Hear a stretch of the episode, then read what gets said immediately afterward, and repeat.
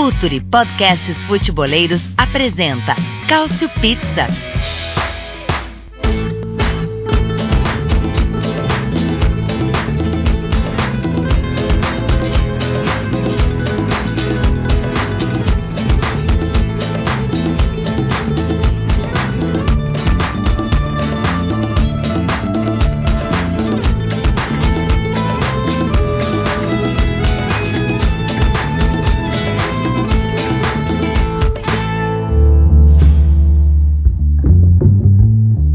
Clube que foi anexado ao campeonato yugoslavo, os bombeiros do litoral da Ligúria e um pequeno time ao sul de Pompeia têm em comum.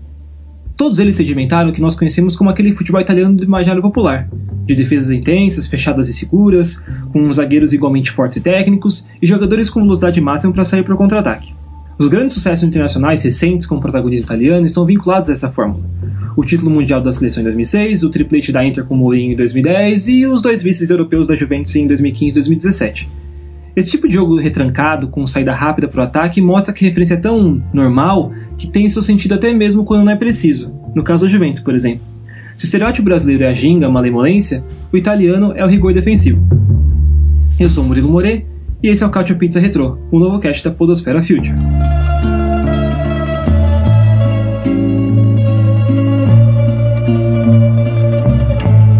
A ideia da revista é apresentar histórias e causas do futebol italiano, além do nosso debate quinzenal do Cautio Pizza. Nesse primeiro episódio, falaremos sobre Catenaccio. Mas antes de continuar, você conhece o Apoia-se do Future?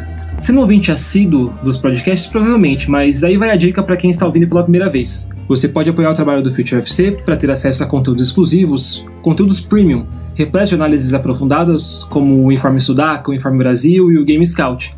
Basta entrar no www.apoia.se barra Future, F-O-O-T-U-R-E. Aí você consegue ver qual apoio cabe no seu orçamento para conhecer o futebol além do jogo.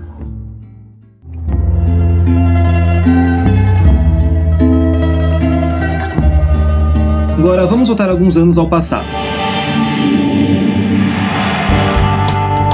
Jeito simples de explicar a revolução tática na Europa foi o distanciamento do jogo chato, aquele meio modorrento do kick and rush. Os ingleses estavam querendo algo distante do rugby, com times repletos de atacantes, e a, a tática Deus nos acuda, dois zagueiros, um meia, sete atacantes, era uma realidade.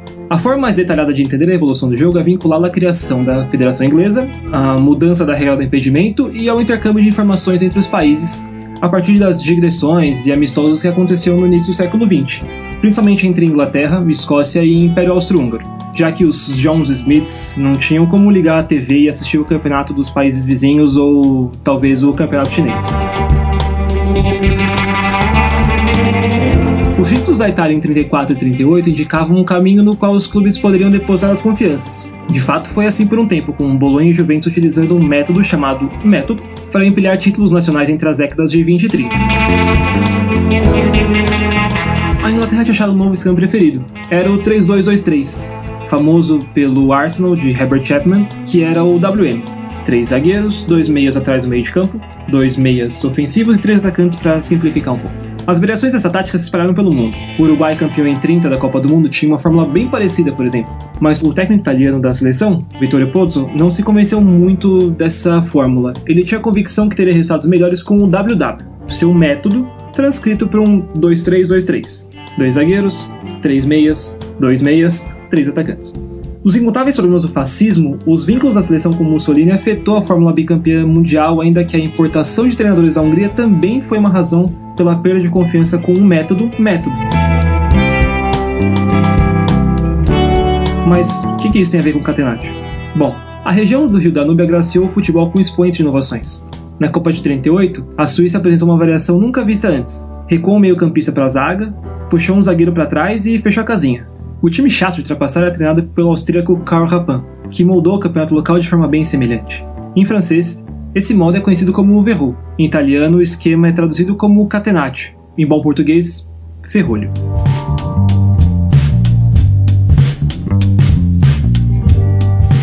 Imediatamente após a Segunda Guerra, a difícil missão era para qualquer time era barrar o Torino de Valentino Mazzola e tantos craques. Ainda que o WW fosse rejeitado pelo militarismo latente, Pouso tinha um apelido de general, por exemplo, algumas ideias do técnico seguiram bem vivas. Aqui vale ressaltar algo que costuma ser um erro comum.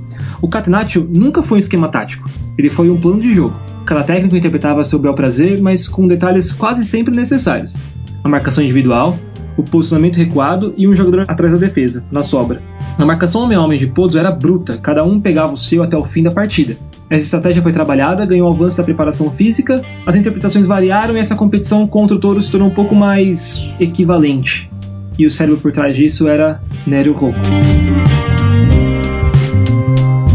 Rocco tinha uma cabeça moderna para o seu tempo levou a Triestina ao vice-campeonato em 1948, colocou Padova no pódio de 58 e introduziu um novo direcionamento possível para o futebol italiano. Seu trabalho mais notável consistiu de um time mutável dependendo do adversário. Apesar da base ser o WM, o Milan dele atuava no 1-3-3-3, 1-4-4-1 e 1-4-3-2.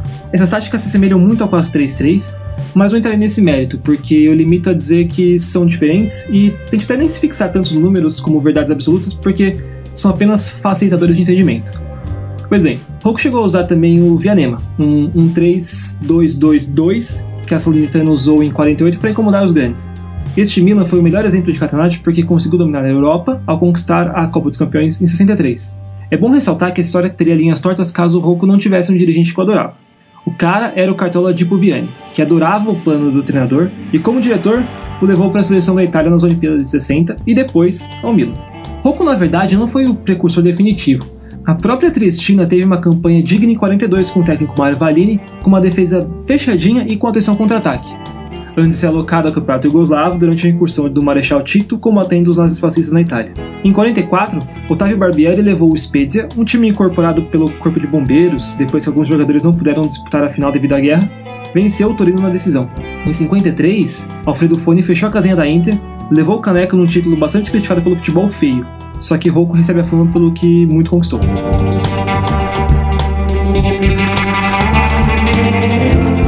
As décadas seguintes indicaram um caminho diferente. Milan ainda conseguiu vencer uma versão primária do Ajax famoso pelo futebol total, mas uma segunda final anos depois mostrou que o campeonato estava ultrapassado. A multicampeã Inter faturou duas Copas continentais contra o Real Madrid perpétuo de Gento, de Stefano e Puskas e contra o Benfica de Eusébio, mas sucumbiu contra a velocidade do Celtic, indicando que a aposentadoria da tática estava logo virando a esquina.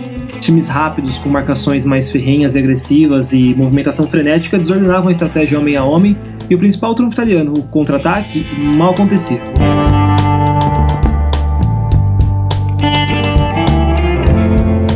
Contribuição do Catenaccio, porém, continua presente. A começar pela disciplina tática, ainda bastante rígida em território italiano, quase como um legado eterno do jornalista Gianni Brera. Ele foi um dos principais jornalistas esportivos da história e defendia o esquema tático com dentes e unhas porque adorava dizer que o jogo perfeito era um jogo sem gols. O Líbero foi colocado de lado atualmente, mas a função enalteceu dois dos maiores zagueiros também da história, Gaetano Chirea e Franco Baresi. A própria criação do terzino fluidificante, o ala esquerdo que espetava lá no ataque porque tinha liberdade para isso, também foi bastante importante.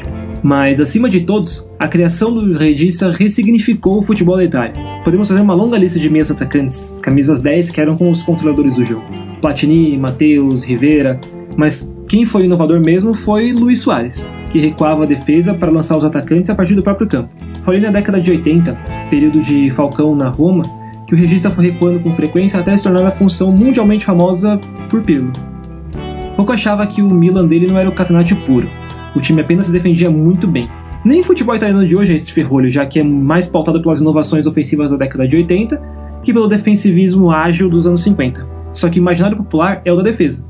Esse mérito é de Rocco e seus contemporâneos. A associação da atual Série A e da própria seleção aquele tempo é errada, mas a homenagem é justa. A influência esteve em todo canto.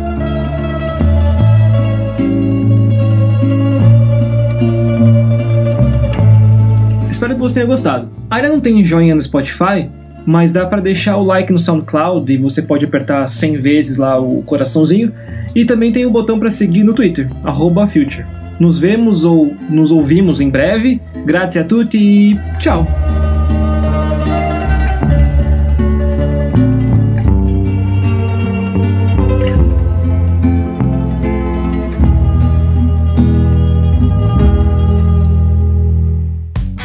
Futuri apresentou Cálcio Pizza.